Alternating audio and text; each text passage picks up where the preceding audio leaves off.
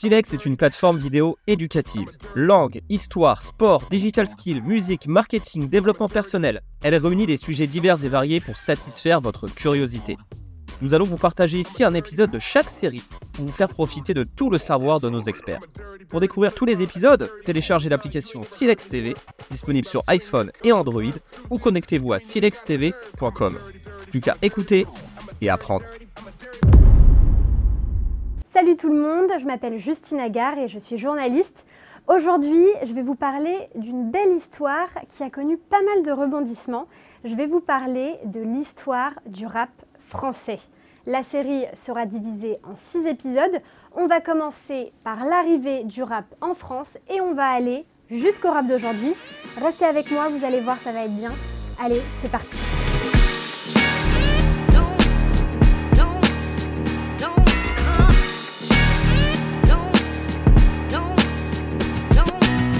Rap, il ne naît pas en France, il naît aux États-Unis dans les années 70 avec les block parties, ces soirées organisées dans le quartier du Bronx à New York.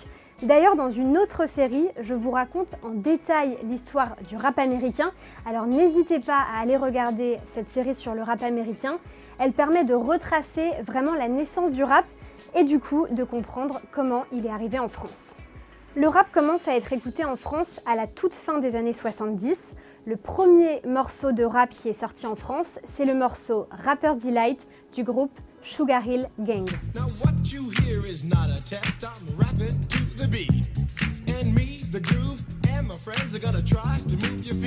Ce 45 tours est distribué par la maison de disques Vogue à la fin de l'année 1979, quelques mois après sa sortie aux États-Unis. À l'origine, cette maison de disques est spécialisée dans le jazz elle se lance donc dans le rap et sort le premier morceau de rap en France. Ensuite, au début des années 80, il y a quelques Français qui habitent aux États-Unis et qui découvrent le rap en même temps que les Américains. Ils vont s'intéresser à ce nouveau mouvement musical et ils décident de le faire découvrir à leur pays d'origine, la France. Parmi ces Français, il y a notamment le producteur et journaliste Bernard Zécry. Il va organiser en 1982 la première tournée rap en France, une tournée qui s'appelle le New York City Rap Tour et qui est organisée avec la radio Europe 1. Des groupes de rap, des DJ, des graffeurs et des danseurs américains vont donc se produire à Paris, Strasbourg, Lyon, Metz, Belfort ou encore Mulhouse. On y retrouve par exemple les danseurs du Rocksteady Crew, le graffeur Face 2 et le DJ Africa Bambata. Un autre événement va venir consolider cette culture en France, c'est l'arrivée en 1984 de l'émission télé HIP HOP sur TF1 présentée par Sydney.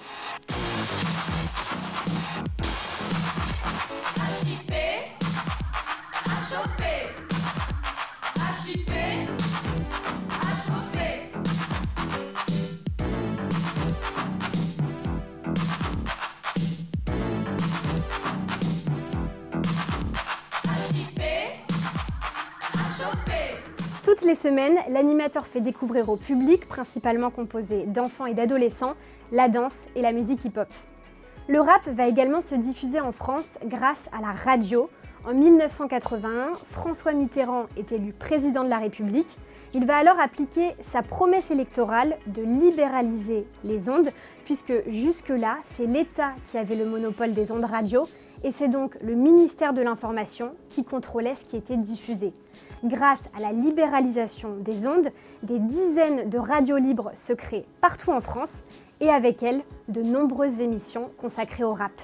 À Marseille, par exemple, un homme qui s'appelle Philippe Subrini crée en 1983 l'émission Prélude sur Radio Star en référence au label new-yorkais Prélude. C'est l'une des premières émissions dédiées au rap en France et très vite, un jeune Marseillais va rejoindre cette émission en rentrant d'un voyage aux États-Unis. Ce Marseillais, c'est le rappeur Akhenaton qui va fonder en 1988 le groupe IAM.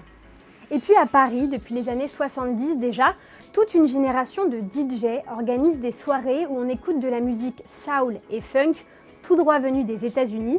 Eh bien, ce sont ces DJ qui vont prendre le tournant du rap quand ils vont le découvrir, et c'est dans ce genre de soirée que va émerger la scène hip-hop française.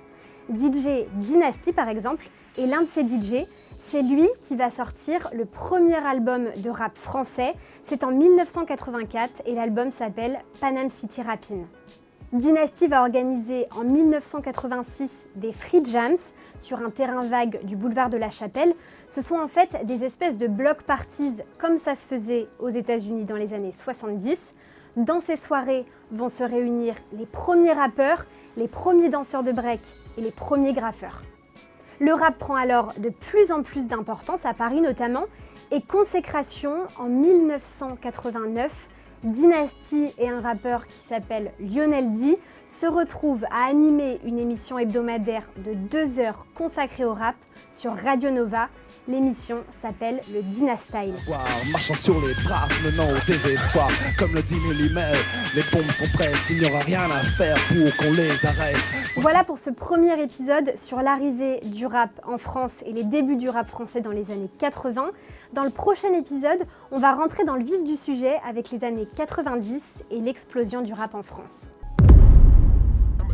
Merci d'avoir écouté cet épisode Silex exclusif. Si vous avez apprécié, pensez à nous laisser 5 étoiles. Pour découvrir le reste des épisodes de cette série, téléchargez l'application Silex TV, disponible sur iPhone et Android, ou connectez-vous à silextv.com. Pour être alerté des nouveaux épisodes, abonnez-vous et activez la cloche. Il y a encore tant à apprendre et à écouter sur Silex TV.